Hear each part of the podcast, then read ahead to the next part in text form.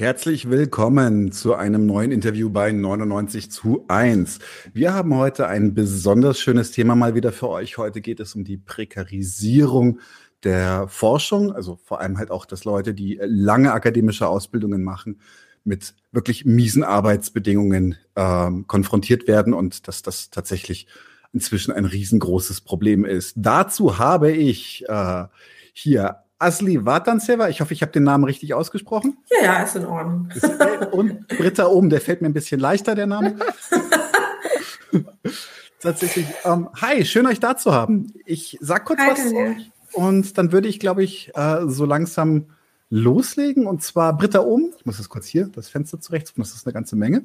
Britta Ohm ist Medienanthropologin und Politologin mit wechselnden universitären Anbindungen und Finanzierungen. Forschungsschwerpunkt liegt auf Globalisierung, Postneoliberalismus und religiösem Nationalismus in Indien und der Türkei. Da wäre natürlich Modi, glaube ich, ein super Thema auch, oder? Allerdings. Ja. Ähm, ein aktuelles Projekt beschäftigt sich mit den Bedingungen der Kommunikation einer politischen Identität unter indischen Musliminnen. Britta ist dauerhaft, in Klammern unbezahlt, assoziiert mit dem Institut für Sozialanthropologie der Universität Bern in der Schweiz. Gemeinsam mit Asli Watanseva und anderen hat sie 2020 die Gruppe Precarious International des Netzwerks für gute Arbeit in der Wissenschaft gegründet. Sie ist auch Mitbegründerin des Academic Freedom Space am International Institute for Asian Studies an der Universität Leiden der Niederlande. Und Asli Watanseva ist Arbeitssoziologin mit dem Schwerpunkt prekäre wissenschaftliche Arbeit. Seit 2016 befindet sie sich aus politischen Gründen im Exil und hat seitdem mehrere kurzfristige Forschungsfellowships an unterschiedlichen Institutionen in Deutschland und Italien gehabt. Ihr laufendes Projekt am Bard College Berlin beschäftigt sich mit verschiedenen Formen von kollektivem Widerstand gegen prekäre Beschäftigungsverhältnisse an Hochschulen in Europa. Das klingt passend zu unserem Interview. Sehr sogar. Ja, cool. wir sind zu sehr. Ne? Dass man sich in, in der Situation befindet und auch darüber forscht, ist ganz schön deprimierend. Das kann ich mir gut vorstellen. Ich würde tatsächlich gerne kurz mit einer, mit einer Karikatur beginnen. Wir haben das ja gerade schon ein bisschen besprochen. Ähm, und zwar, weil viele Leute glauben, dass das, dass das ein Problem ist, was irgendwie neu dazugekommen ist. Ähm, ich möchte hier eine Karikatur eines, der Österreicher Manfred Dykes, ich fürchte, er ist schon tot, ich habe ihn sehr, sehr geliebt, äh, macht die hässlichsten Karikaturen, die ich kenne, aber auch die besten. Und zwar von 1985. Da geht es darum, dass äh, der akademische Grad eben nicht mehr äh, etwas Edles, etwas, etwas Ruhmreiches ist. Steht hier, anno 1985 sieht man die Sache nüchterner. Das Matura-Zeugnis, das Abiturzeugnis in Österreich, gilt höchstens noch als Eintrittskarte ins berufliche Verderben. Der Vater brüllt den Sohn dann auf die Uni nicht gehen, wauzen kannst du haben.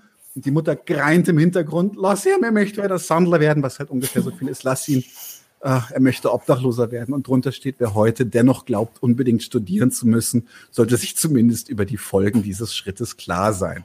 Ich glaube, das ist ein guter Einleitungssatz fürs heutige Interview. Eigentlich schon. Ja. Du bist schon in Gedanken versunken. Warum habe ich denn studiert? Warum bin ich hier? Nein, nein, ich, ich formuliere meine Theorie dazu. Ich formuliere gerade meine Theorie dazu. Oh Gott.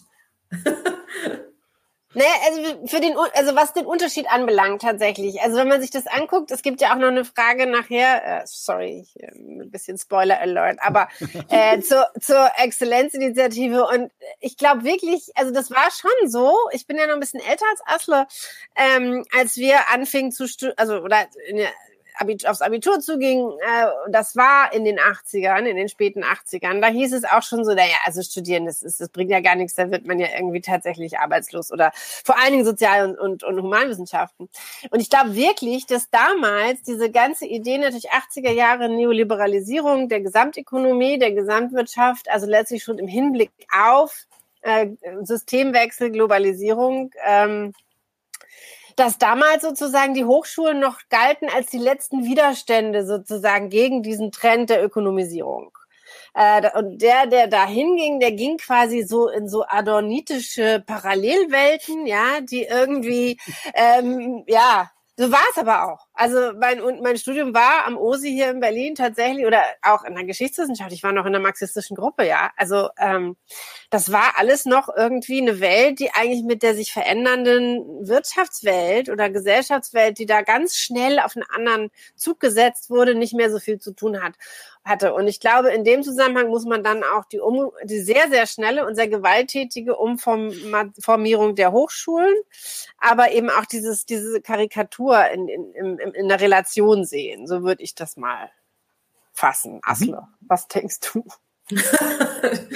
ne, das war auf einmal ganz viel auf eine Karikatur. Äh, kann ich ja nur zustimmen. Äh, lass uns das alles in Detail besprechen. Äh, während wir mit den Fragen und Antworten. Dann würde ich sagen, lege ich einfach los. Und wir fangen mal an mit dem Hashtag, ähm, das Ich bin Handa. Ich bin Hanna, das trennt jetzt schon eine ganze Weile. Ich glaube, letztes Jahr habe ich es das erste Mal wahrgenommen.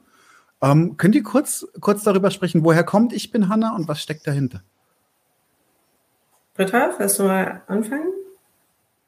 Ja, woher kommt Ich bin Hanna? Das äh, war irgendwie, also wir sind ja beide überrascht. Wir sind ja beide Mitglied auch im, äh, im Co-Kreis des äh, Netzwerk Gute Arbeit in der Wissenschaft. Ähm, und es war irgendwie plötzlich im, Ju im Juni, ähm, ich weiß nicht, wo du warst, Asle.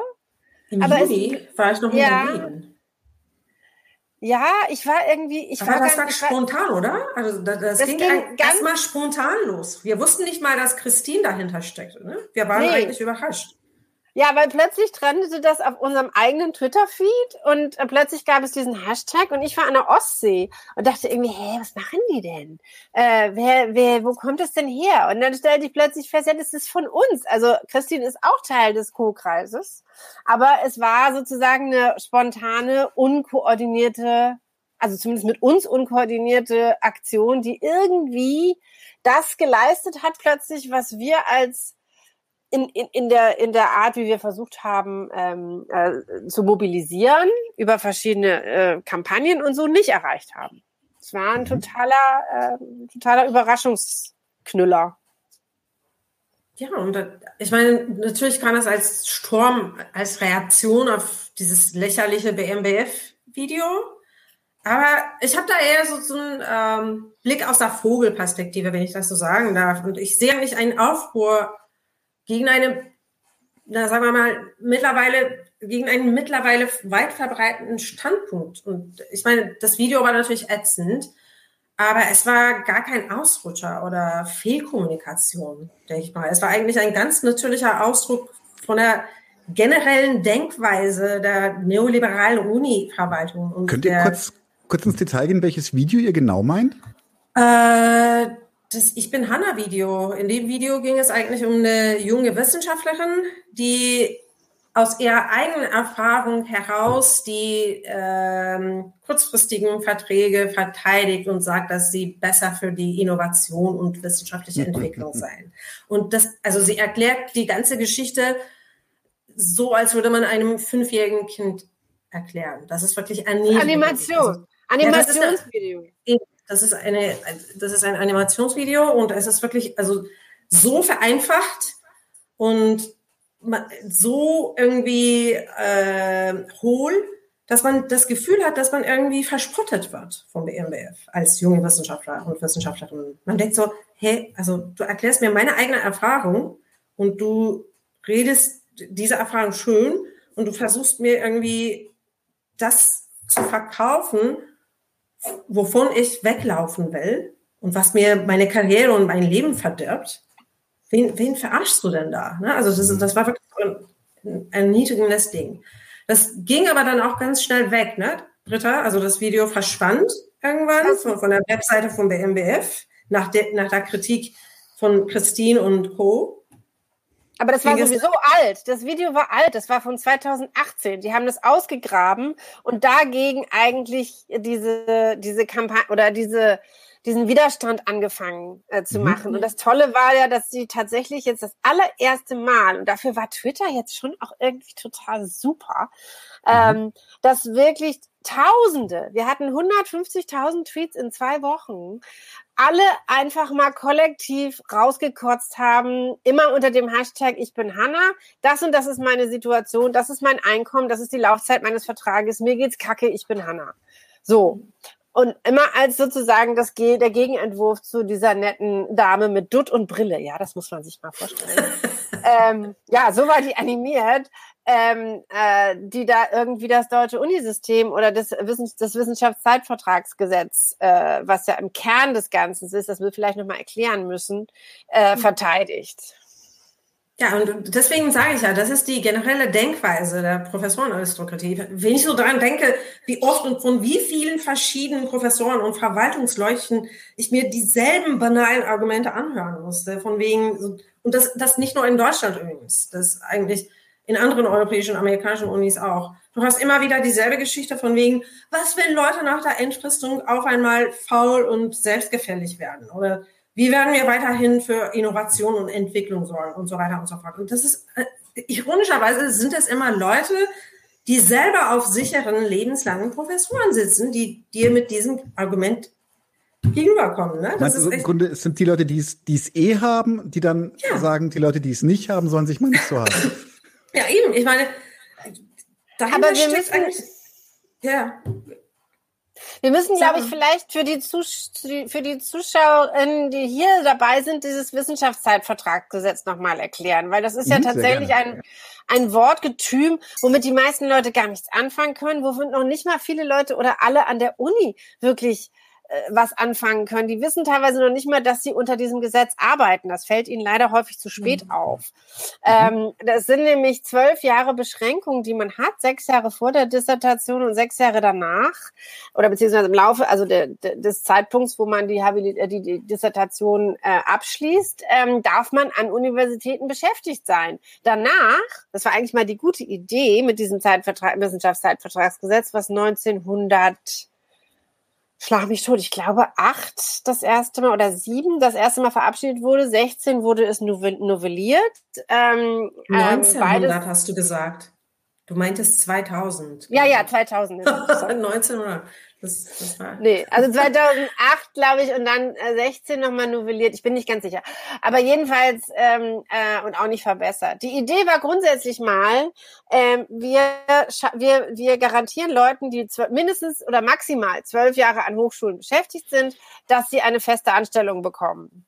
Nur hat kein Mensch diese Anstellungsmöglichkeiten überhaupt geschaffen. Das heißt, wenn es gar keine Stellen gibt, die verstetigt werden können, dann kann man auch keine Garantie im Sinne dieses Gesetzes aussprechen oder diese, dieser Garantie nicht, äh, nicht nach oder dieser nicht, nicht entsprechen. Das heißt, die Leute fliegen dann raus. Weil wir können ihnen ja keine Stelle anbieten, heißt es dann, ja, Wiedersehen, wir können sie leider nicht länger beschäftigen, per Gesetz.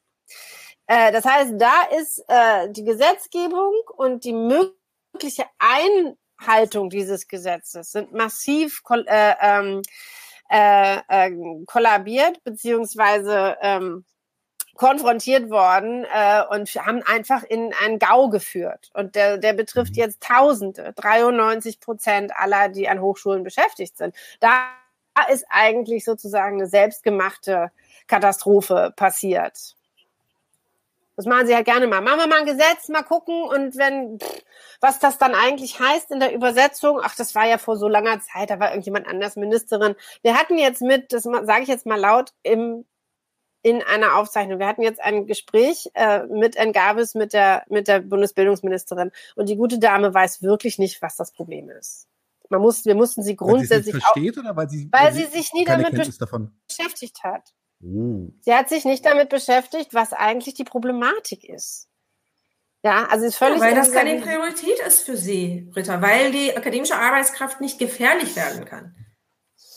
Aber sie Man ist muss sich immer keine Sorgen machen. Darüber reden. Warum kann akademische Arbeitskraft da, nicht äh, da, das ist eine komplizierte Geschichte. Darüber können wir auch später reden. Ähm, aber es hat, also, das hat meiner Meinung nach mit der traditionellen Arbeitskultur und mit den äh, tief verwurzelten Illusionen des akademischen Sektors selbst was zu tun. Mhm. Und wir sind nicht wir, genug, wir wählen wir uns, genug. wir wählen uns über und außerhalb der Banalität der Lohnarbeit. Mhm. Mhm. Okay. Wir sind keine Arbeiter. Wir machen das nicht fürs Geld, weißt du? Okay. Hm. Solche ja. Verarschungen. Naja, aber also, ja. Kurz, ganz kurz. Ich würde gerne ein bisschen äh, weiter noch durch die Fragen gehen, weil wir werden viele Sachen, die ihr jetzt gerade auch schon aufwerft, werden wir auch noch in den Fragen besprechen. Ähm, tatsächlich, ich kann mich noch erinnern, es gab doch, glaube ich, 2005 gab es diese Exzellenzinitiative des Bundes und der Länder zur Förderung von Wissenschaft und Forschung an deutschen Hochschulen. Das klingt für mich jetzt erstmal so, als wäre es in eurem Sinne. Ähm, was, was hat das denn verändert? Wurde dadurch etwas besser? Was wurde dadurch besser? Alles nur schlimmer. Dass, ich, dass ich so lachen muss. ich okay. meine, okay, also äh, als Startpunkt okay. könnte man meinen, dass man mit diesen Exzellenzgeldern teilweise die Schäden ausgleichen wollte, die die Hochschulen mangels Grundfinanzierung erleiden mussten. Ne? Das war mhm. vielleicht die Idee. Aber ob dadurch überhaupt was besser wurde, ich glaube, Britta hätte da sehr viel zu sagen. Worin da bestand denn dies, was, was, was ist denn der Charakter dieser Exzellenzinitiative gewesen? Sag mal, Britta, was ist denn Charakter? Also die Idee war, ich habe damals auch, äh, aber es ist schon, also 2016, glaube ich, einen ziemlich langen Artikel dazu geschrieben, was die Exzellenzinitiative verbockt hat. Also es ist wieder so ähnlich wie mit dem Wissenschaftszeitvertragsgesetz. Man macht irgendwas in irgendeiner Legislaturperiode. Man ist sich aber nicht ganz sicher und nicht ganz klar, was eigentlich die Implikationen und die Auswirkungen des Ganzen sind. Ähm, und in diesem Fall war irgendwie genau in diesem Zusammenhang auch vielleicht mit der Karikatur, Ökonomisierung der Wissenschaft, alles muss irgendwie angepasst werden an Effizienz, an Profit, an es muss endlich mal was rauskommen in der Wissenschaft. Nicht mehr dieses Gelaber, sondern es muss irgendwie jetzt auch wirklich eingebunden werden in gesellschaftliche, ähm, äh, einen gesellschaftlichen Mehrwert sozusagen, was an sich gar nicht so eine dumme Idee ist. Aber der Punkt war, es war eben Sozialdemokratie 2005, ganz knapp. Erika Bullmann hat das Ding losgetreten und hat sich offenbar nur orientiert letztlich daran. Es gab damals sofort Proteste, das müssen wir sagen, und zwar auch von Professoren, die gesagt haben, das geht total nach hinten los. Weil es bedeutet, dass nur noch bestimmte Hochschulen gefördert werden in dieser ähm, in, das war so eine, eine, Art Inflation des Exzellenzbegriffs. Plötzlich sollte alles exzellent sein. Also gute Hochschule so reichte nicht mehr. Es sollte alles, wurde alles diesem über, äh, überkandidelten Begriff der Exzellenz untergeordnet und darunter wurde eben eine massive Rehierarchisierung in, äh, in, in die in Bewegung gesetzt, äh, die nur noch bestimmte als exzellent ausgewiesene Hochschulen förderte die wiederum sollten auch noch rotieren, weil es ja auch noch einen Wettbewerb gab. Mhm. Das heißt, die Leute wurden ab da eigentlich nur noch damit beschäftigt, permanent in permanenten Antragsrunden, um immer wieder Gelder äh, mit kurzfristig Beschäftigten äh, Anträge zu schreiben, ihre Exzellenz zu beweisen und äh, eben dann kurzfristig diesen Zuschlag zu kriegen für ein paar Jahre. Und damit war dann eigentlich letztlich schon die gesamte Hochschulfinanzierung verbunden. Das heißt, die Grundfinanzierung der Hochschulen all das, was mit Grund, Grundgehältern, Lehren, Lehre, Forschung und so weiter zu tun hat, Ausstattung, wurde alles dem Wettbewerbsgedanken äh, oder nicht nur dem Gedanken, der, der Praxis unterworfen. Und damit mhm. wurde, das ist ein ganz wichtiger Punkt, hoch, also den, den Professoren, die ohnehin immer in Deutschland eine feudale Position gehabt haben. Also der Lehr das Lehrstuhlprinzip ist uneingeschränkt also nirgendwo so dramatisch feudal und mittelalterlich wie in Deutschland geblieben, seit, seit dem Mittelalter wirklich. Okay. Ähm, aber das wurde nochmal verstärkt. Also Hoch, die äh, Professur war jetzt sozusagen der, das, der, der feudale Hügel, auf, der, der, auf dem der Schlossherr, 90 Prozent der Fälle war es ein weißer Herr, äh, alle Gelder zur Verfügung hatte, die er ja mit seinem Team, was unter ihm versklavt diese Anträge geschrieben hatte, ähm, äh, da diese Gelder jetzt auswerfen konnte für gutes Benehmen. Und wenn diese, mhm. wenn die Verträge ausliefen nach Wissenschaftszeitvertragsgesetz, tja, dann kam der nächste, äh, die nächste Generation, die sich kurzfristig verheizen lassen konnte, während seine Position lebenslänglich nicht nur unangetastet war, sondern durch diese Exzellenzinitiative auch noch extrem aufgewertet und mit immer mehr Macht ausgestattet. Bedeutet Machtmissbrauch, mhm. bedeutet Machtmissbrauch auf allen, auf allen Ebenen, bedeutet extreme Abhängigkeiten, Datenklau und so weiter. Du aber man muss auch zu. Entschuldigung. Nee, mach du zuerst. Mach du zuerst. Nee, ich, ich wollte nur sagen, im Allgemeinen muss man ja eins zugestehen, dass diese Exzellenzpolitik eigentlich das erreicht hat, was sie anvisiert hatte. Und das ist den Wettbewerb anzukurbeln. Aber das Hauptproblem liegt ja sowieso an dieser marktwirtschaftlichen Mentalität, die Britta auch gerade zusammengefasst mhm. hat. Ne? Die Art von Wettbewerb, die die Kapitalakkumulation ankurbelt, unterminiert alles andere, einschließlich ja. Natur- und Humanressourcen und die Grundlagen der Wissensproduktion, das heißt die Kreativität, den Spürsinn, die Sozialität und gesunde solidarische Zusammenarbeit und so weiter und so fort. Also das ist wirklich so ein Clash der unterschiedlichen Mentalitäten. Die Mental, also die äh, Logik der Kapitalakkumulation ist eigentlich äh,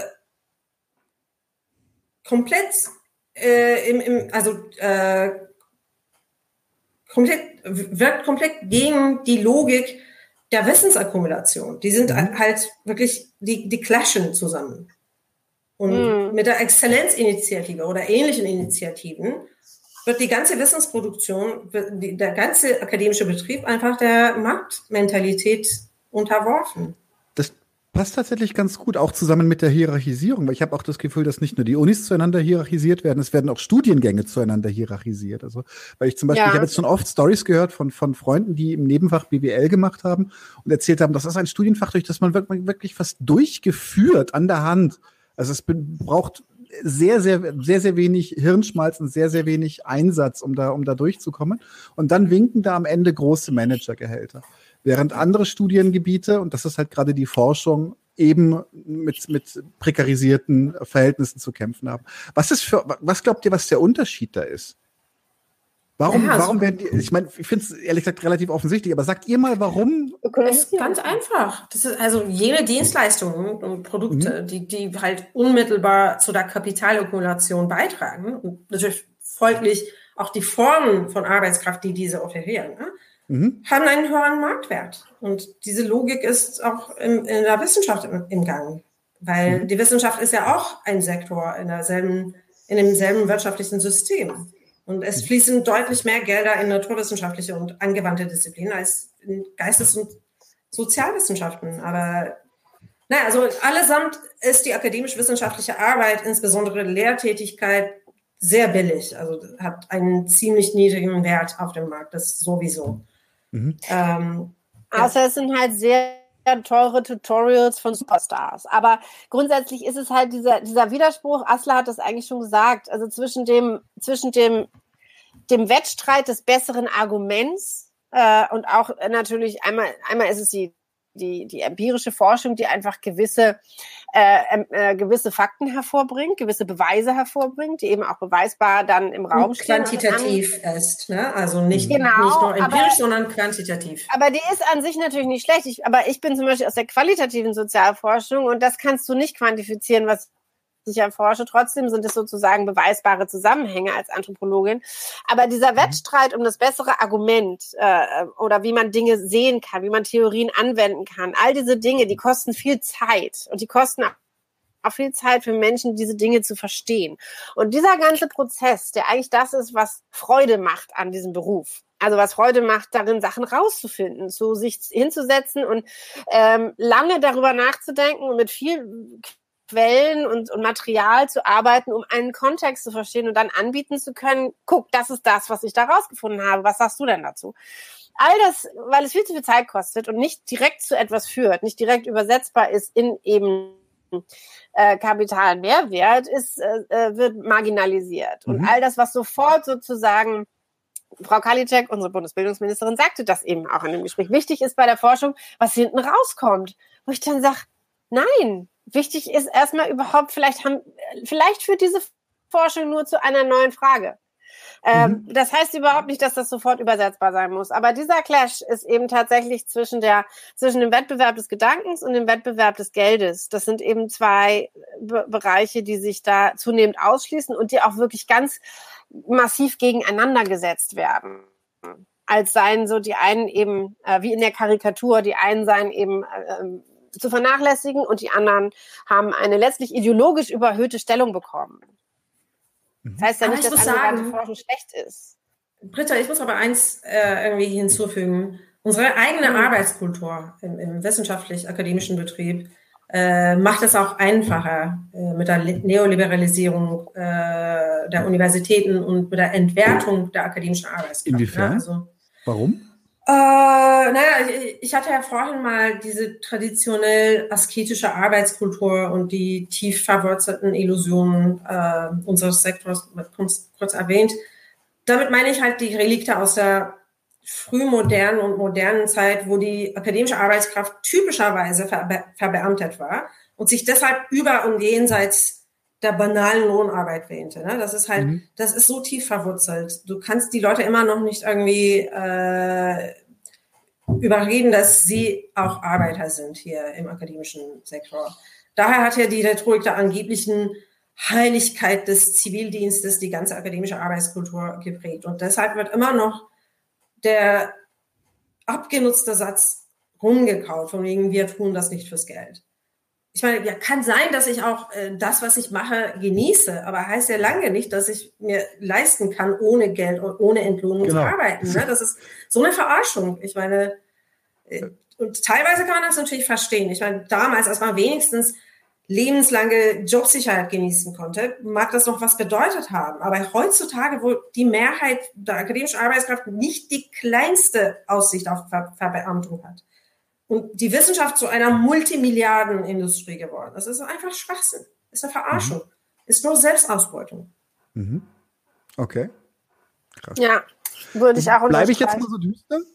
Dann bleibe ich jetzt mal so düster und frage mal ganz drastisch: Habt ihr überhaupt Optionen, euch, jetzt beneide ich dich um die Zigarette gerade, ähm, habt ihr überhaupt Optionen, um euch finanziell einigermaßen stabil aufzustellen?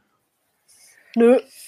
Äh, meine Situation ist ein bisschen anders oder noch schlimmer. Ich, ich also ich weiß nicht, inwiefern äh, mein Case hier irgendwie repräsentativ sein kann für die äh, wissenschaftliche nicht, Arbeitskraft in Deutschland. Es ist, ich ich, ich habe einen ganz anderen Status hier. Kannst du, das, kannst du das kurz erläutern, dass die Leute Ja, also ich, ähm, erstens bin ich nicht deutsch. Ich, ich habe zwar in Deutschland studiert gehabt früher, also ich, ich ich habe in Deutschland promoviert. Äh, aber ich habe meine Karriere in der Türkei angefangen und ich bin auch türkische Staatsbürgerin, obwohl ich mittlerweile nicht wirklich Staatsbürgerin bin, äh, sondern Terroristin. Okay. Ja, ich, ich habe den Friedensaufruf unterschrieben und daraufhin habe ich meine Stelle an der Uni verloren. Äh, ich wurde per Staatssekret als Terroristin erklärt und mein Pass wurde gecancelt und ich wurde angeklagt von der Staatsanwaltschaft wegen Terrorpropaganda und Scheiß. Also das ist eine lange das Geschichte. Übel. Ja, ja, ich, ich, bin im Exil in Deutschland. Ja, ist, ja. Ähm, aber also sagen wir mal, äh, wäre ich auch nicht im Exil, sondern nur eine Ausländerin. Als Ausländerin habe ich sowieso praktisch so gut wie gar keine Chance auf eine permanente Stelle an deutschen Hochschulen. Denn sofern ich weiß, sind nur sechs Prozent oder so der Professoren an deutschen Hochschulen nicht deutsch.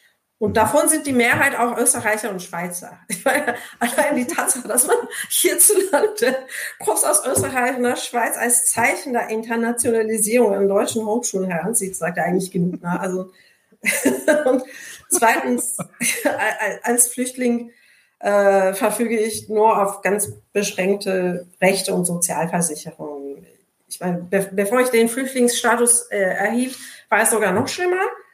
Da hängt sogar mein Aufenthaltsstatus komplett davon ab, ob ich immer hintereinander neue Stellen oder Stipendien finden konnte oder nicht. Und alleine um diesem andauernden Horror von Abschiebung zu entkommen, habe ich ja damals Asyl beantragt. Äh, das gewährt mir zwar ein wenig äh, Aufenthaltsstabilität, aber finanzielle Stabilität in meiner Situation ist faktisch unmöglich. Es, es sei denn, du glaubst an Wunder und Elfen und Feen und Unicorns. ähm, ein, ein Kommentar von Facebook. Verarschung und Selbstausbeutung für Migrantinnen und rassifizierte weitere Minderheiten, Gefürchtete etc. noch krass, krasser. So wie Asli das beschreibt, katastrophal feudale Zustände. Es scheint mehreren Leuten so zu gehen. Dann ja, soll sie doch uns äh, beitreten bei Precarious International. ich glaube, ich glaube, das ist ein guter Hinweis. Äh, tatsächlich möchte ich noch ein bisschen weiter, weil wir hatten zwar gerade das Beispiel, dass Sachen, die vielleicht sich äh, die, die der Kapitalakkumulation dienlicher sind wie BWL oder von mir aus auch. Ich muss auch sagen, IT. Ich fühle mich an der Stelle immer so ein bisschen angesprochen, weil äh, meine Schwester ist Sozialarbeiterin, ich bin ITler. Ich bin Quereinsteiger, sie ist Akademikerin äh, und unsere Gehälter unterscheiden sich um 30 bis 40 Prozent zu ihren Ungunsten. Und das ist schon, das ist eigentlich überhaupt nicht fair. Ähm, trotzdem möchte ich jetzt noch eine weitere ähm, äh, Sache ansprechen, und zwar, wir hatten jetzt ja tatsächlich etwas, wo Forschung ganz, ganz wichtig plötzlich war. Alle Leute haben auf die Forschung geguckt, und zwar auf die Impfstoffforschung. Was haben wir alle geschwitzt? Alle haben wir Blut und Wasser geschwitzt, dass dieser scheiß Impfstoff endlich kommt, damit diese scheiß Pandemie und dieser scheiß Lockdown endlich vorbei ist. Und dann liest man, nachdem der Impfstoff äh, veröffentlicht ist und alles drum und dran, liest man Horror-Stories von den Leuten, die an der Forschung beteiligt waren, die in die genau gleiche Richtung gehen. Das so mit befristeten Arbeitsverträgen etc. Also man verheizt die Leute selbst da, wo richtig, richtig Geld winkt. Und das ist krass, weil naja. warum wird nicht mal hier auf ordentliche Arbeitsbedingungen gesetzt? Und du sagst gerade, also naja. Widerspruch? Naja, es sind halt die, ja, vor allen Dingen ist es erstmal so, dass der Impfstoff äh, in einem privaten Labor äh, entstanden ist und nicht an der Uni. In einem Labor, was okay. zudem von türkischen Migrantinnen, was dann ganz plötzlich ein ganz großes Thema war, ne, Sag geführt wurde. Ja, aber ja, und, ja, sehen Sie mal, was die Migrantinnen doch zu unserer, zu unserem, zu unserer aller Wohl, äh, Wohlfahrt beitragen. Also es war unglaublich verlogen in vieler Hinsicht, weil das eben kein Universitäts. Entschuldigung, Entschuldigung, Britta, ich, ich muss dich ganz kurz unterbrechen. Ja. Damals, als dieser Impfstoff rauskam äh, und dass es irgendwie äh, so groß äh, in den Zeitungen angekündigt wurde, dass es von migrantischen Leuten irgendwie erfunden wurde, hatte eine Zeitung so, so, ein, äh, so eine äh, Überschrift von wegen äh, preußische Türken oder so äh, Preußen-Türken haben den Impfstoff erfunden. Und das war so, nicht mal Deutsch-Türken, sondern preußische Türken. Ja, und ich war so, was? was man kann das nicht denn? als Türke, man kann das nur, wenn man auch Ich meine, was ist denn Preußen? Um Gottes Willen. Ja, also es musste halt sofort, es musste sofort assimiliert werden. Es war so eine quasi. Ja, aber in Preußen, nicht, nicht mal ja, in Deutschland. Rhetorisch, ja, natürlich. Die Kölner können ja, Also ich, ich tue mir, ich tue mich da leicht. Äh, ich bin geborener Münchner und für mich ist alles oberhalb der Donau von eh alles Preisen. Äh, Ob es stimmt oder nicht, ist mir eh wurscht. Aber für mich ist alles südlich von Hamburg Süddeutschland. Aber ähm, es ist halt alles außer Hamburg nicht Deutschland.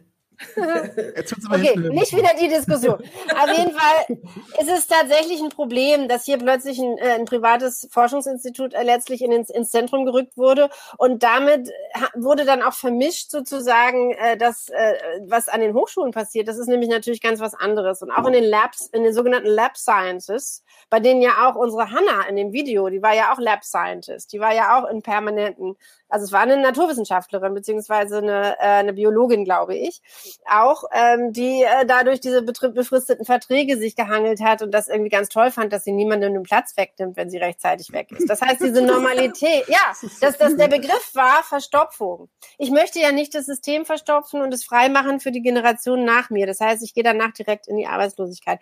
Also äh, und diese Logik ist natürlich an den Hochschulen genauso, also auch bei den bei, bei einer ganzen Reihe von Naturwissenschaften. Es sind nicht nur die Geisteswissenschaften, die da besonders betroffen sind. Es sind hauptsächlich eben direkt äh, auch äh, äh, am Börsen und, und wirtschaftlich verwertbare ähm, Wissenschaften. Und das wusste man ja irgendwie bei der Medizin, obwohl natürlich die Medizinlobby sehr groß ist und die medizinischen Bereiche nochmal, auch weil sie Krankenhäuser und so weiter unterhalten, da angegliedert sind, äh, nochmal anders gefördert sind. Aber grundsätzlich gilt das Problem für alles, was im Hochschulbereich äh, äh, aktiv ist oder was, was, was da arbeitet. Äh, ich würde sogar einige BWLerinnen da auch nicht ausschließen. Da gibt okay. die Exzellenzinitiative hat eben tatsächlich bestimmte Superbereiche, Superunis geschaffen und die kriegen das Geld und der ganze Rest ist letztlich zweite Liga. Mhm. Also es ist ein ja. Versuch, eine Ivy League hier zu schaffen nach, nach, dem amerikanischen Modell, obwohl die Finanzierung im amerikanischen Modell völlig anders ist. Man hat sich darum gar nicht geschert. Hauptsache, es sieht irgendwie so aus und es irgendwie, wir haben jetzt hier so eine Art Harvard in München und so. Ja, aber das hat natürlich mit der ganzen Sache an sich und mit, den, mit der Finanzierung, mit dem Aufbau, mit der Struktur überhaupt nichts zu tun. Okay. Obwohl es in den USA auch immer schlimmer wird. Wir müssen sagen, das ist nicht nur ein deutsches Problem. Mhm. Aber tatsächlich, das ist jetzt wiederholt, kommt ihr mit, mit, mit diesem, man hat was gemacht und man wusste gar nicht genau was und sowas. Also das klingt alles so, als wäre das ja mit heißer Nadel gestrickt und ohne großen Plan. Ja, das ist sehr häufig leider der Fall. Also die, die, zu glauben, dass die, dass die, die Politik hier jetzt mit, bö mit ganz großen Ideologien und die Ideologie ist natürlich, eine Kapitalismusideologie ist da, eine Verwertbarkeitsideologie ist da und da dem werden schnell Dinge untergeordnet, weil man meint, man muss also permanent irgendwie äh, international kompatibel sein und kompetitiv sein. Dummerweise ist Deutschland komplett abgehängt. Kein Mensch will mehr nach Deutschland, weil mittlerweile bekannt ist, wie die Arbeitsbedingungen hier sind. Also diese internationale Aufmerksamkeit und auch äh, Öffentlichkeitsarbeit ist sehr wichtig und da passiert auch zunehmend was in dem Bereich.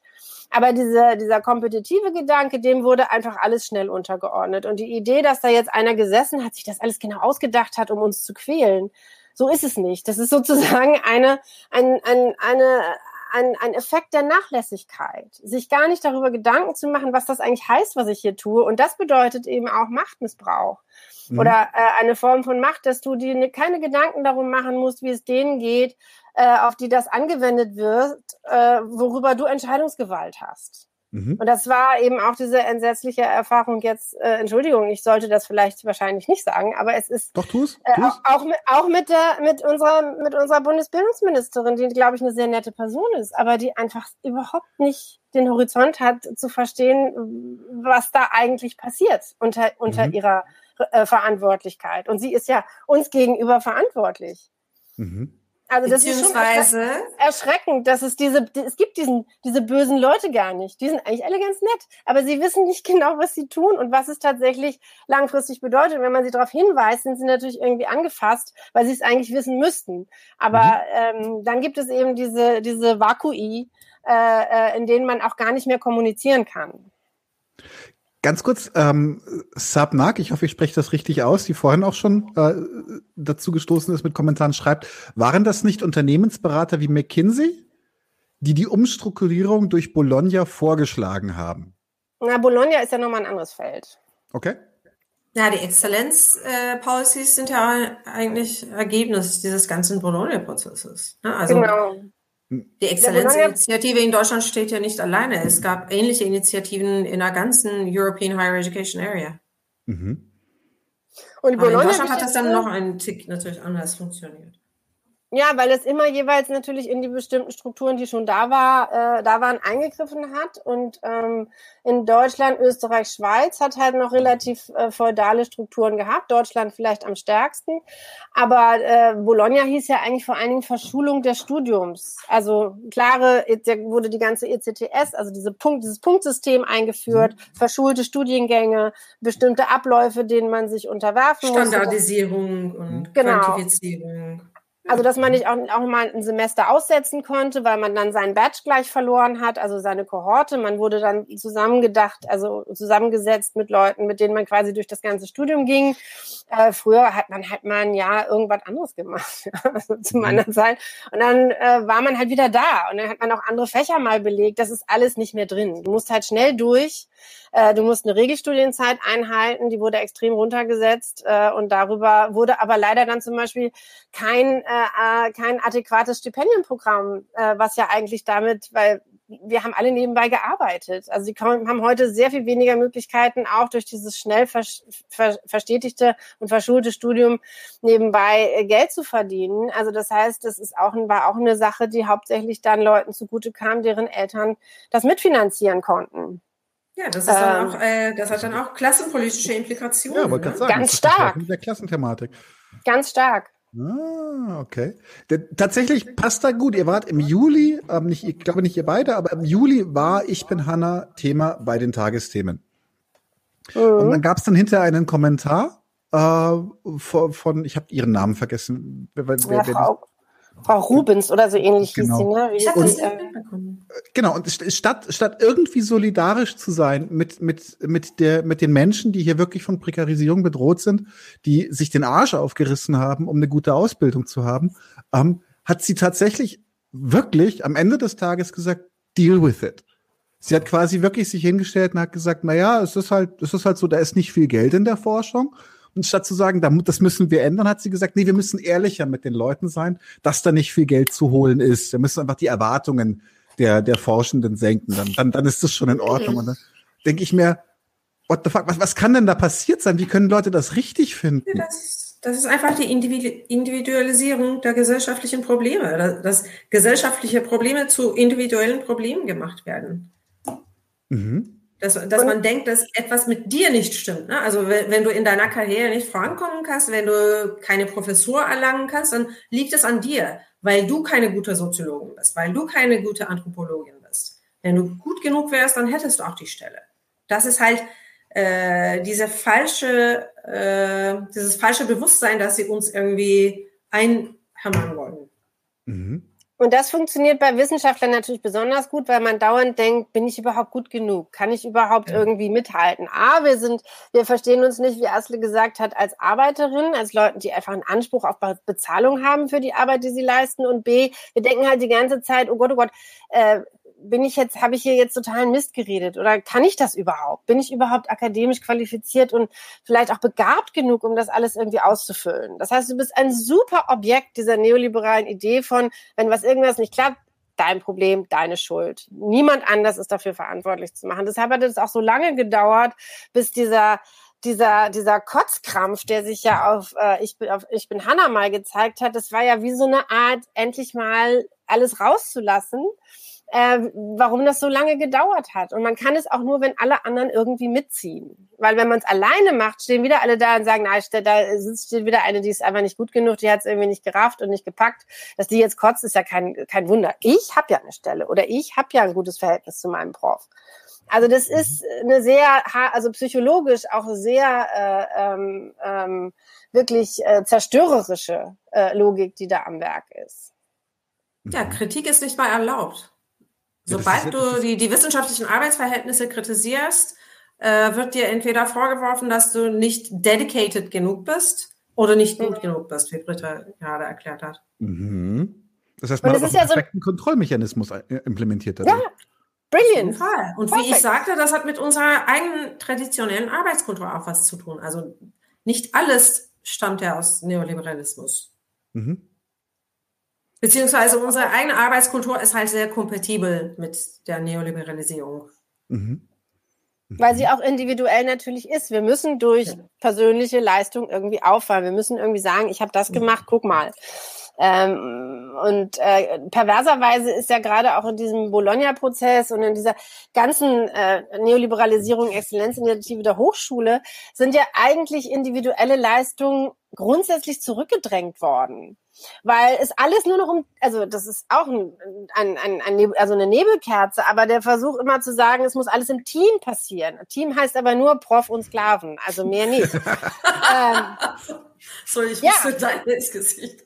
Und von vornherein, von vornherein sind ja auch zum Beispiel zu meiner Zeit, ich habe mein, also, ne, so alt bin ich auch noch nicht, aber ich habe irgendwie noch einen ganzen Prozess durchlaufen, meine Themen zu finden. Es hat sehr lange gedauert, weil ich mit vielen Ländern unterwegs war und bis ich begriffen habe, wie das alles zusammenhängt und ich das alles beschreiben konnte. Aber es war mein Weg, ja, und den konnte ich noch gehen. Heute hast du sozusagen eigentlich vorgefertigte äh, Themen für, äh, für Doktoranden. Auf die kannst du dich dann bewerben. Die hat ein Prof sich ausgedacht oder irgendein Team. Ja, und dann kannst du dich darauf bewerben. Das heißt, du lernst das selber denken, das selber durchmachen dieser Prozesse äh, zur Erkenntnis zu gelangen eigentlich nicht mehr.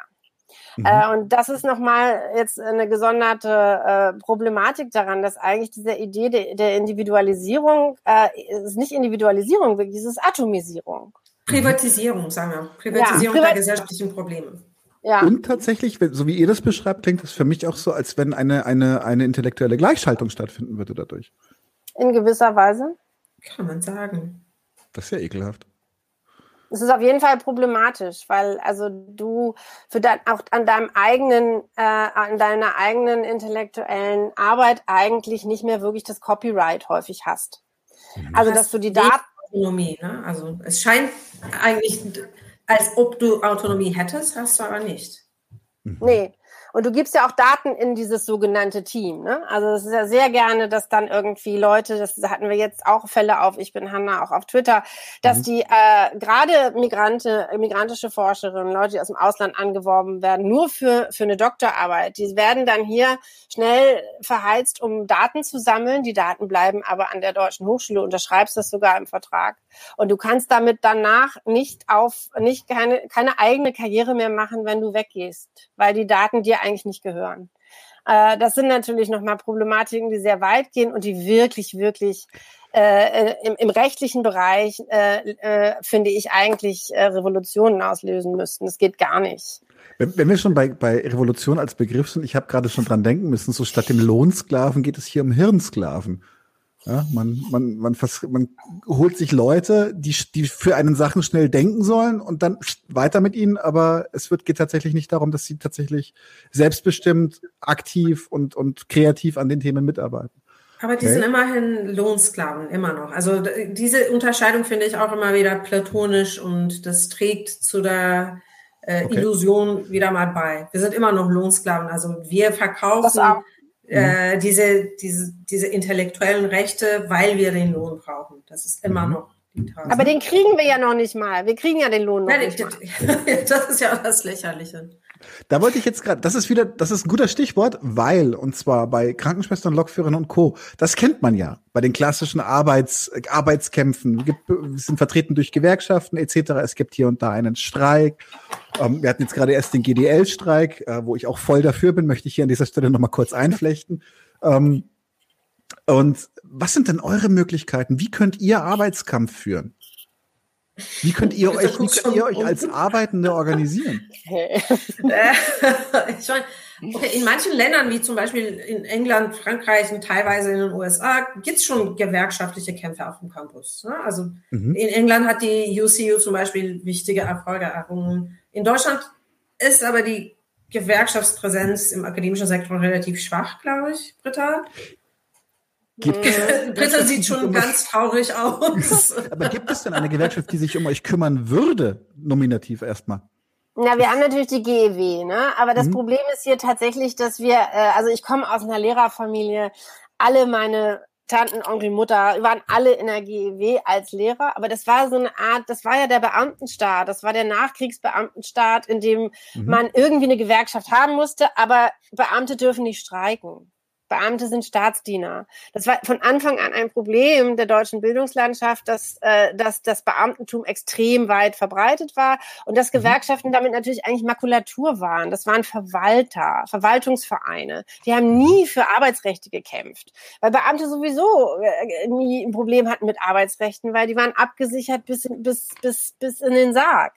Und ähm, äh, das war also sozusagen eine Art, äh, eine Art Fassadenveranstaltung. Und als es dann ernst wurde, als die Leute alle, als sie nicht mehr verbeamtet wurden, als Arbeitsverträge ein Thema wurden, als Unterbezahlung ein Thema wurde, waren die überhaupt nicht darauf eingestellt. Also die GEW hat sich sehr, sehr spät, viel zu spät, äh, tatsächlich in diese ganze Geschichte, und es ist ein Koloss, ja, es ist ein Riesending, äh, äh, darauf eingelassen und da äh, ihre, ihre, ihre Strategien aktualisiert. Sie sind immer noch dabei. Also wir hatten jetzt eben auch bei, bei äh, Ich bin Hanna, äh, war überhaupt das erste Mal, dass der GEW auffiel, oh, wir haben ja so viele internationale Wissenschaftlerinnen hier, ähm, wir können das gar nicht auf Englisch irgendwie. Also, ne, also es gab diese ganze, da gab es einen richtigen Widerstand auch bei der ersten großen Veranstaltung. Die sind jetzt versuchen, relativ flexibel das zu machen. Aber wir haben, dann haben wir noch die Verdi Hochschulgruppe, das war's aber auch.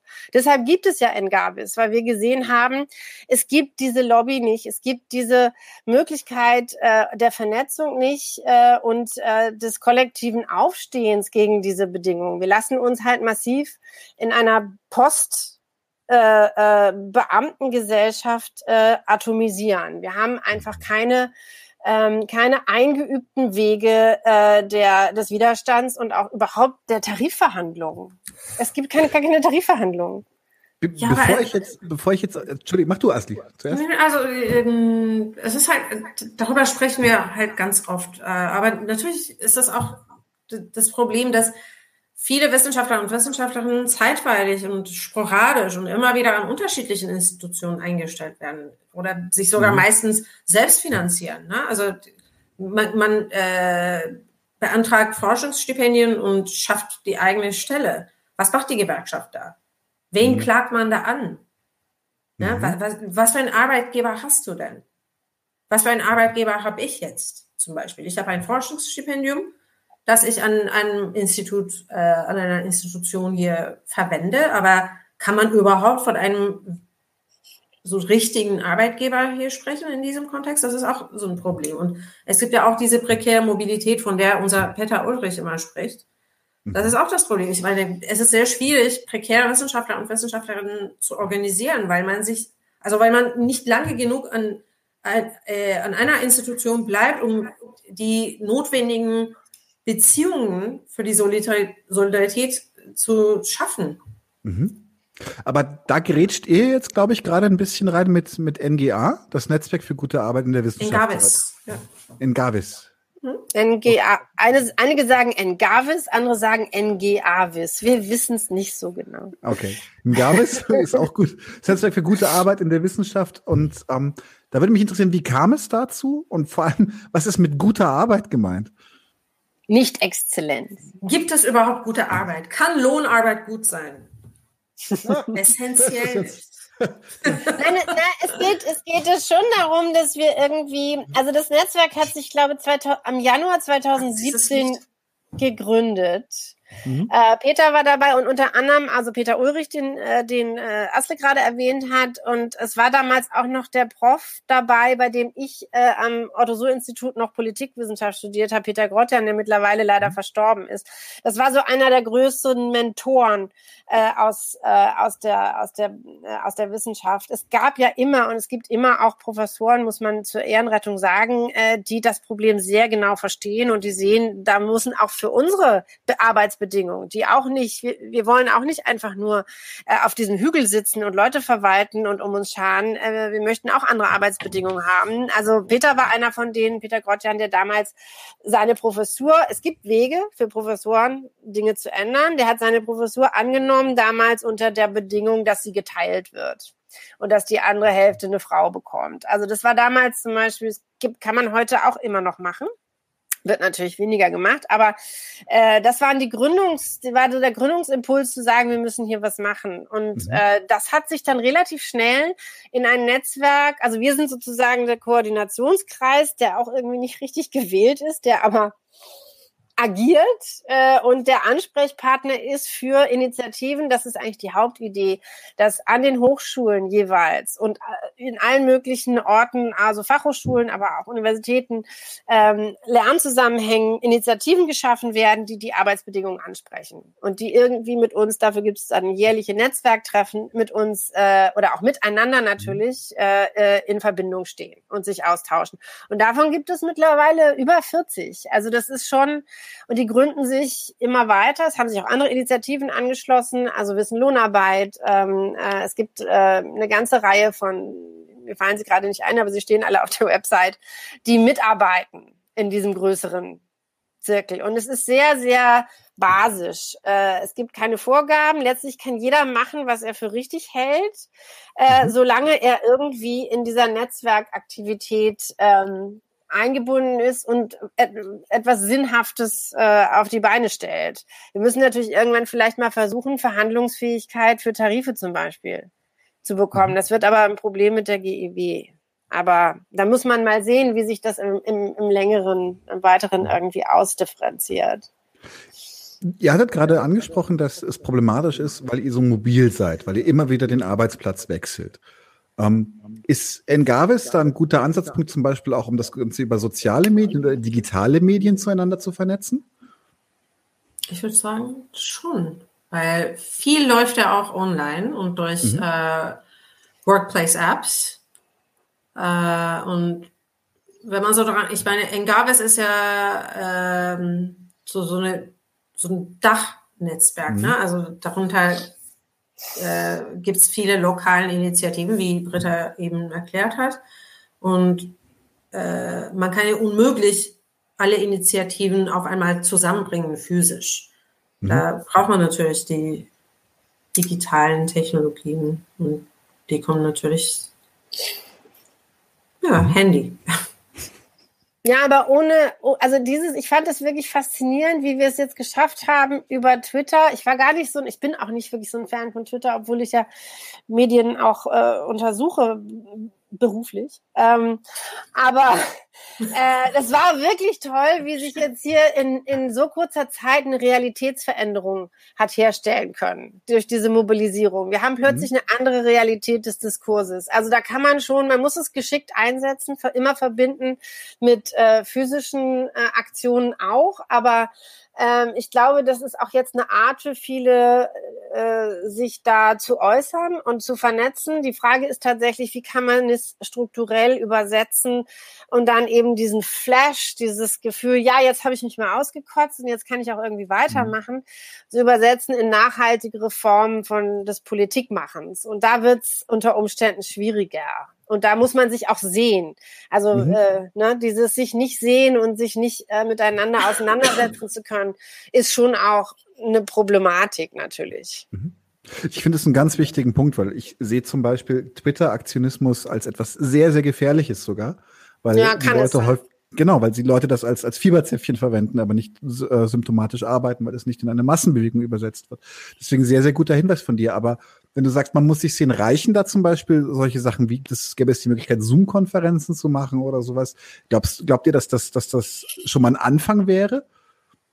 Das machen haben wir ja schon. So. Haben wir schon. Macht ihr alles. Ja, aber. Haben wir alles. Während des Lockdowns hat sich Precarious International ja ausschließlich auf Zoom getroffen. Mhm. Und Engavis äh, hat seit zwei Jahren, glaube ich, das Bundestreffen auch äh, auf Zoom organisiert. Mhm. Ja. Und das funktioniert. Gilt das? Ist das für euch, man sieht sich genug?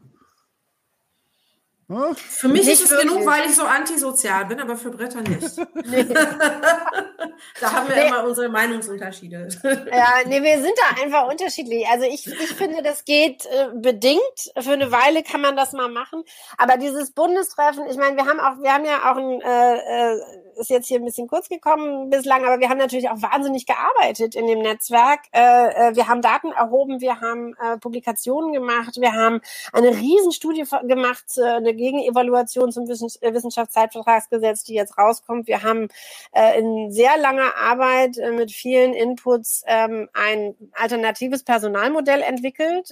und all diese Dinge müssen natürlich, also die wir, dass wir jetzt auch vorschlagen, was auch ans BMBF gegangen ist, wann an, an verschiedene Stellen gegangen ist, wie man tatsächlich dieses Hochschulsystem selbst mit dem Geld, was da ist, nicht, dass wir natürlich nicht mehr einfordern würden, aber selbst mit den Mitteln, die da sind, kann man das entprekarisieren und befristete Stellen verankern. Also es ist kein Argument zu sagen, es ist nicht genug Geld da. Ähm, mhm.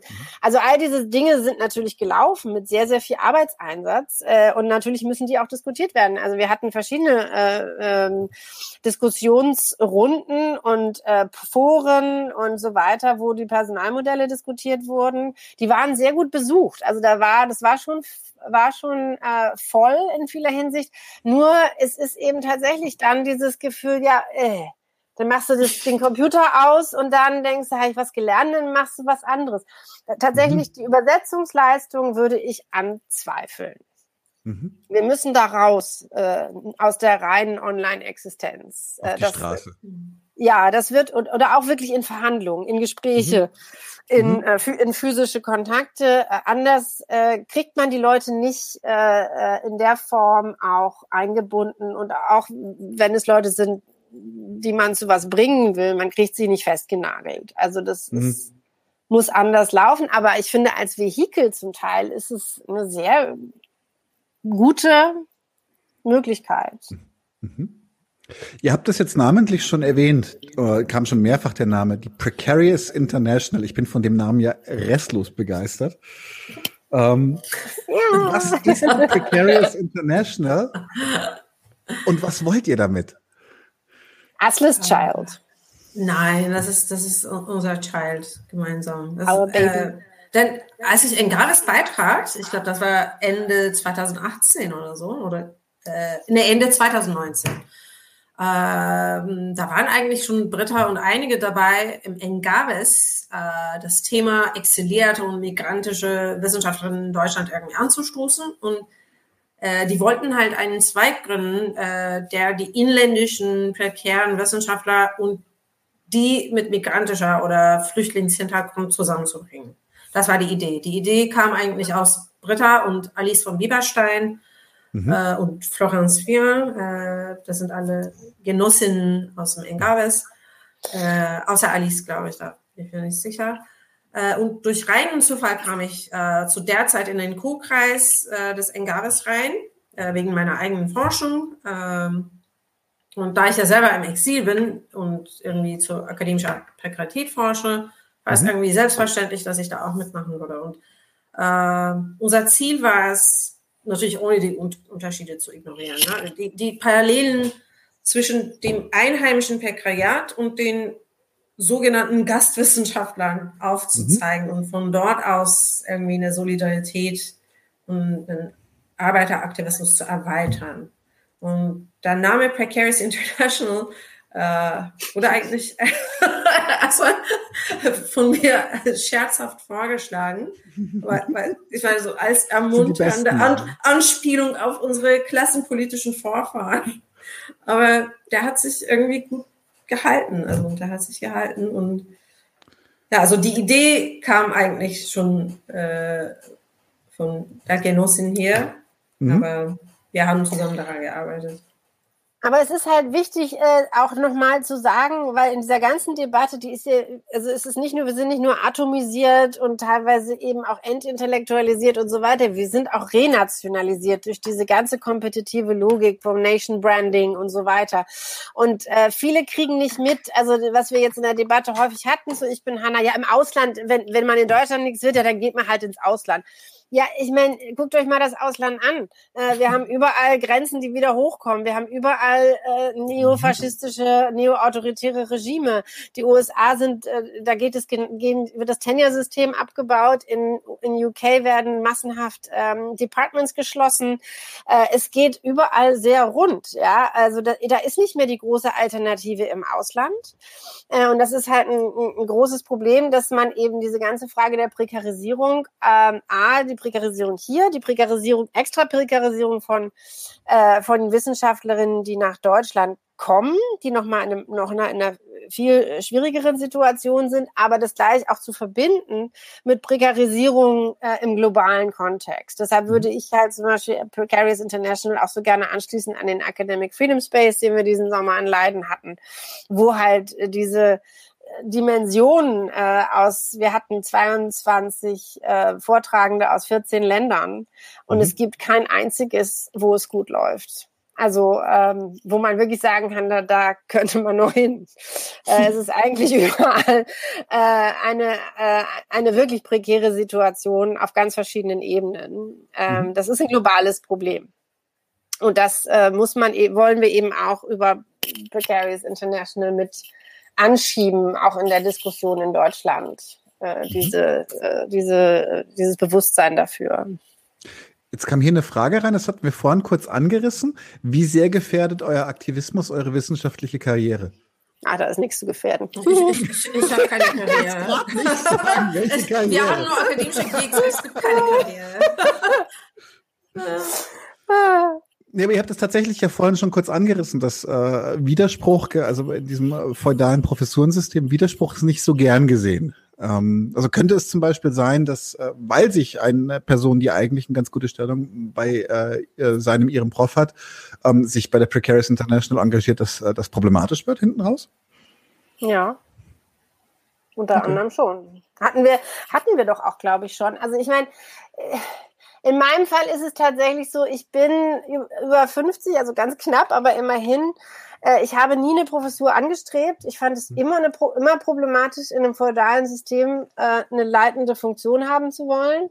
Ähm, äh, und ich finde, das kann man natürlich jetzt nicht jedem sagen, dass das, aber also, ne, es ist jetzt kein nicht unbedingt was, was man, was man äh, äh, Leuten vorschreiben will, aber es ist zumindest ein Gedanken wert. Und ähm, also ich äh, habe diese Karriere auch nicht angestrebt in dem in dem Sinne, aber ich bin, glaube ich, trotz allem irgendwie ganz ganz gut im Geschäft. Aber das funktioniert nur, äh, weil ich eigentlich alles international mache. Mhm. Also wenn ich jetzt auf das deutsche System angewiesen wäre, veröffentlichungstechnisch äh, oder so, äh, durch die Arbeit in Indien, in der Türkei, ähm, sind halt viele Dinge sehr international und das ist äh, ist für mich. Ich, ich war immer ein Alleinarbeiter, eine Alleinarbeiterin in dem Sinne. Mhm. Äh, für andere, die in, die in den abhängigen Strukturen arbeiten, für die ist das, glaube ich, ähm, unter Umständen eine schwierigere Situation.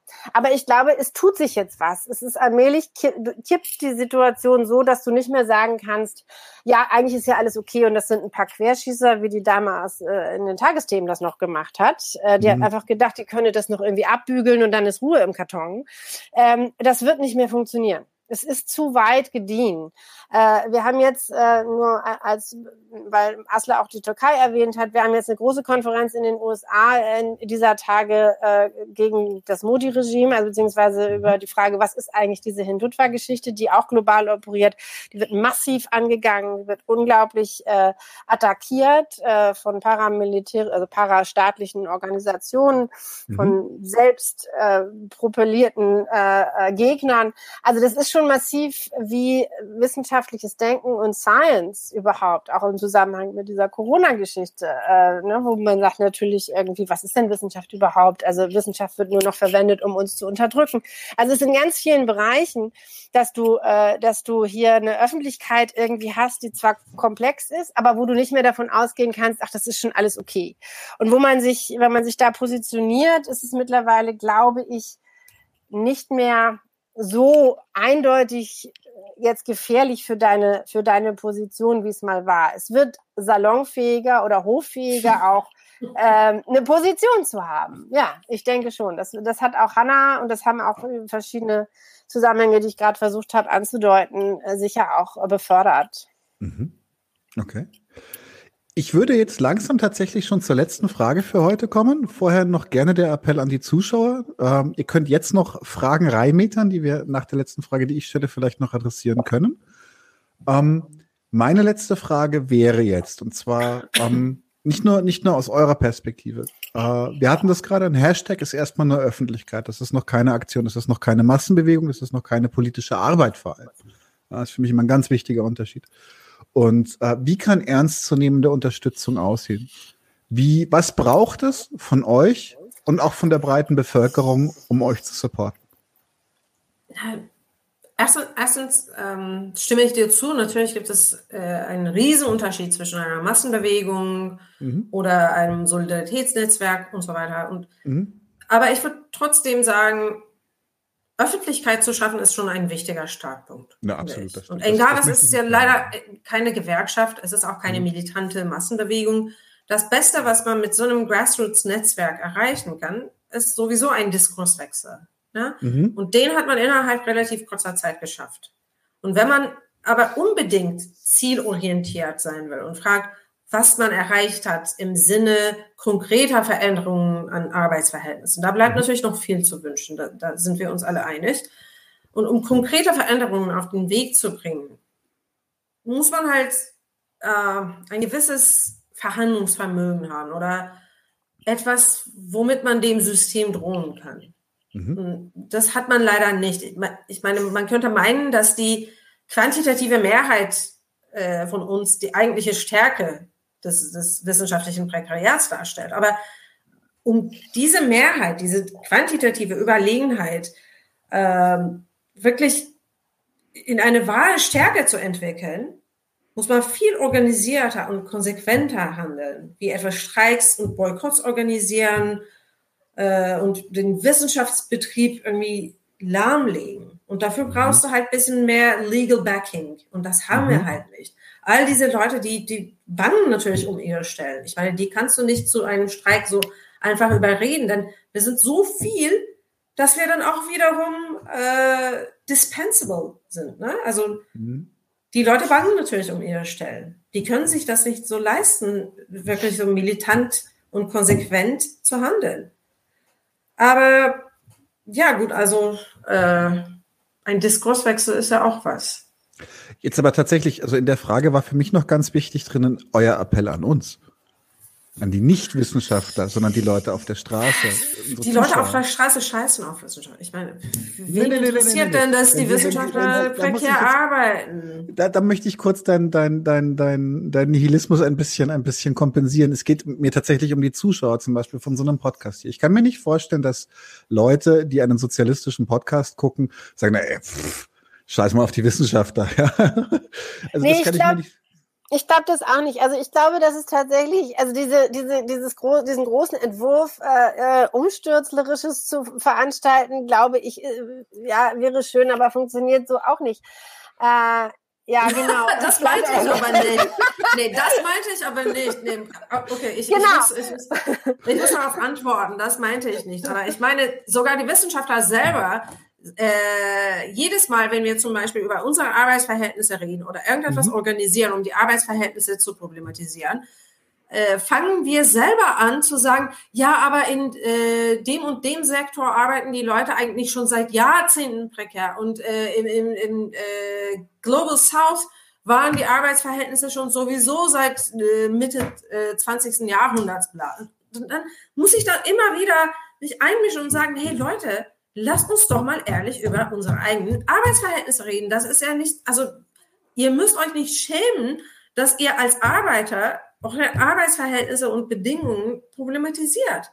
Da, da ist nichts Falsches. Aber, Aber das, das, ist, ist halt diese, diese, generelle, das, die Arroganzseiten der Wissenschaftler und äh, seitens der, den, den, äh, des Restes der Bevölkerung ist es dann wahrscheinlich, hey, in anderen Sektoren geht es den Leuten viel schlechter.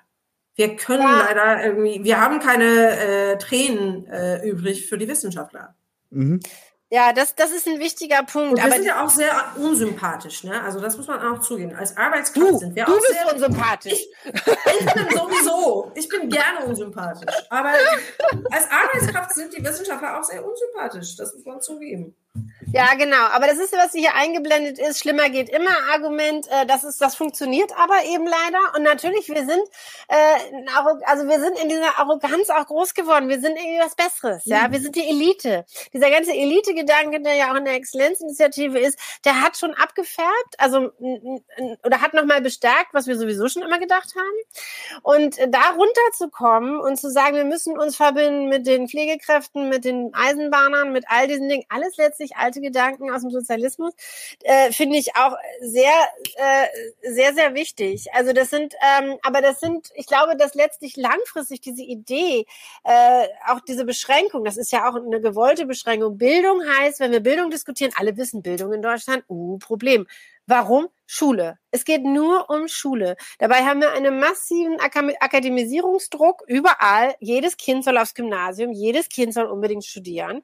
Ähm, diese ganze Thematik aufzugreifen, ist natürlich sehr, sehr schwer. Also die, an die Eltern mal ranzukommen, zu sagen, was meint ihr denn eigentlich mit Bildung? Was, hat, was stellt ihr euch denn eigentlich vor? Äh, diese Debatte breiter zu führen.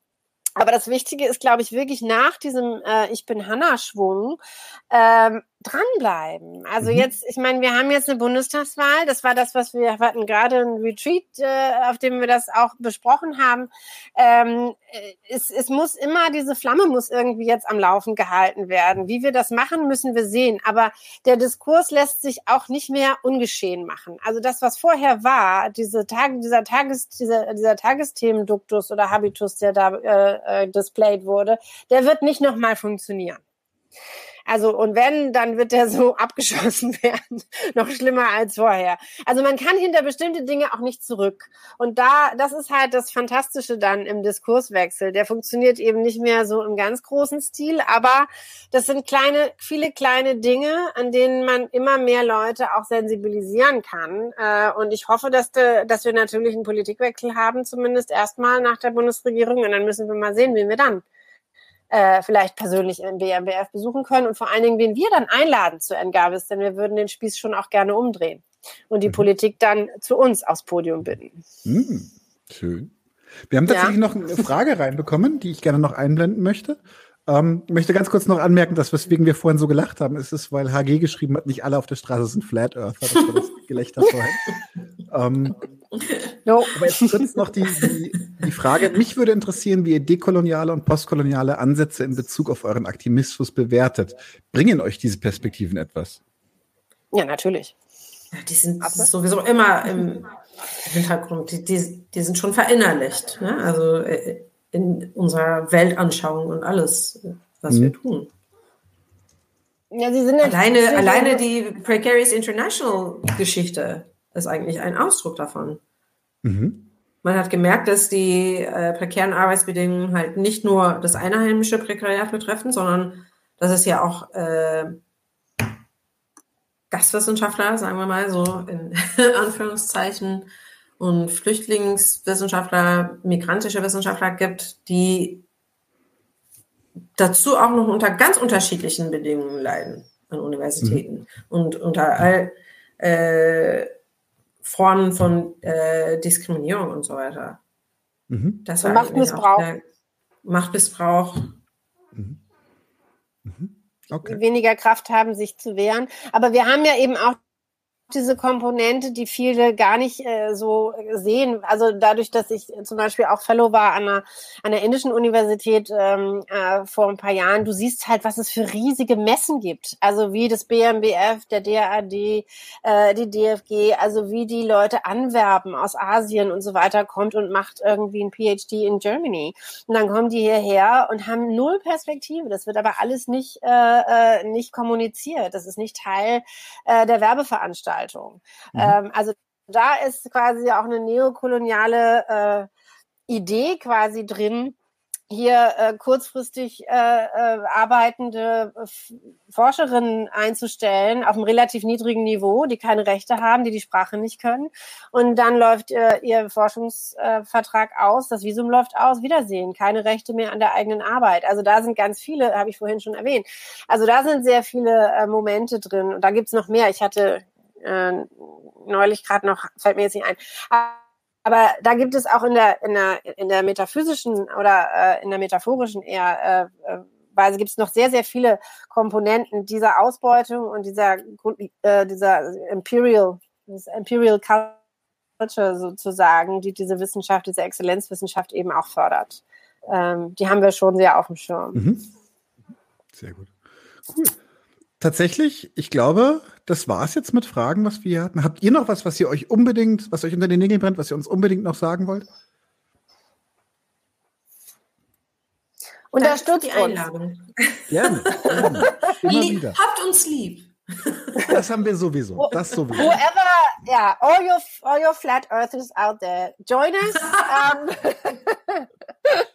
äh, ja, wir sind ansprechbar. Wir sind eigentlich, äh, wir sind ganz normale aber Leute nicht immer. wie alle anderen. Ja, As Asle nicht. Aber aber viele von uns schon. Und äh, wir freuen uns über alle möglichen, also auch Vorstöße und Versuche äh, oder äh, Vorschläge, miteinander ins Gespräch zu kommen von verschiedenen anderen Bereichen äh, prekärer Beschäftigung oder prekärer Existenz. Äh, scheut euch nicht.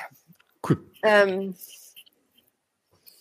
Machen vielen wir. Dank und vielen Dank für die Einladung. Ja. Gerne. Ich danke vielen euch. Dank. Vielen Dank dafür, dass ihr uns äh, dieses Thema ein bisschen näher gebracht habt. Äh, Finde ich sehr, sehr wichtig. Ich habe auch Freunde, die davon betroffen sind, Freunde, die sich jetzt aus der Forschung zurückziehen und es jetzt äh, im privaten Arbeitsmarkt in anderen abseits ihrer Fachbereiche versuchen, weil sie einfach die Nase voll haben. Insofern, also ist, ist ein brennendes Thema. Ähm, sehr cool. Ja. Ich wünsche allen Zuschauern und euch einen schönen Abend und wir sehen uns beim nächsten Mal. Ich glaube, für unsere Zuschauer ist das schon der Donnerstag. Insofern gehabt euch wohl und bis dann.